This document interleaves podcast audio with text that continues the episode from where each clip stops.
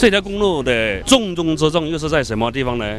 是在二十四拐，云南的张掖到贵州的都匀，重中之重是在二十四拐。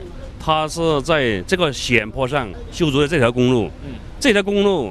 它有很多的弯道和这个土方，为什么呢？它这个斜坡上这个土方，要是你这个保管墙是修建不好，它随时会遇见这个塌方的。所以他们在这个避王路里面提到二十拐，还要把二十四拐上面的不合理的两道拐砍掉，砍掉以后，他就把设计吗？他就在原来的基础上把它拉直了，是这样的。这条公路从图片上那张。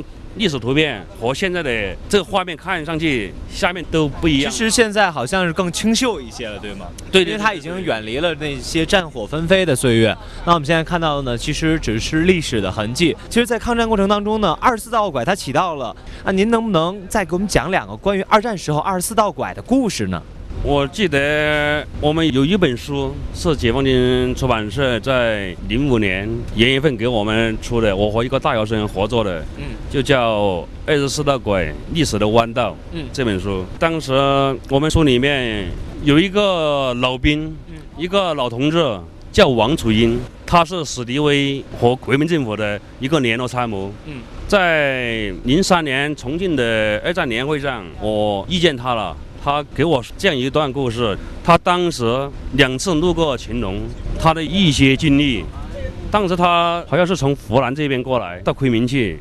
搭的是一辆这个木炭车，运输的木炭车。嗯，那木炭车要用这个木炭，嗯，烧蒸汽，最烧蒸汽来来行驶，在这路上还要很小心的行驶，因为当时当时的这个路面不太好。对，他说还有这个三角膜啊，这个下坡时候一定要要要是这个路面不熟悉啊，他要要一个人在下面引路，还要随时拿这个三角膜来支点这个轮胎啊。他说当时他们要赶到宝山那边吧，中缅公路那边去。后来是在四五年，四五年的年初吧，他又从那边从云南由反方向，这次是他自己开了一辆吉普车，他说的是一辆小吉普，但是这次来的情况就不同了，这路面基本上不像上次那样了，路面很好，就是说呢，一路上这个运输车队啊很多，主要是军用的、民用的这个货车、客车也有，哎。也不少，所以他对乾隆二十四道拐，他印象很深。嗯，虽然隔了五十多年嘛，他还记忆犹新的。